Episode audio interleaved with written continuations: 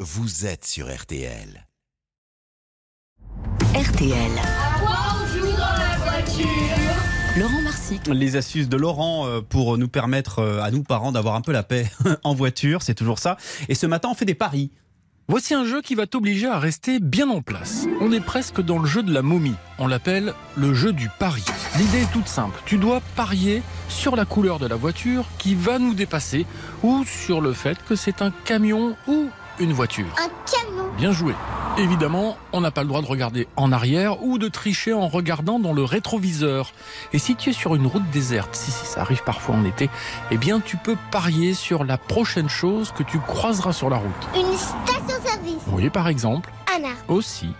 Tu as compris le principe Eh bien maintenant, à toi de jouer. Merci Laurent Marsic, un jeu et une histoire à retrouver tout cet été dans le podcast RTL Albin Michel Jeunesse, Lis-moi une histoire.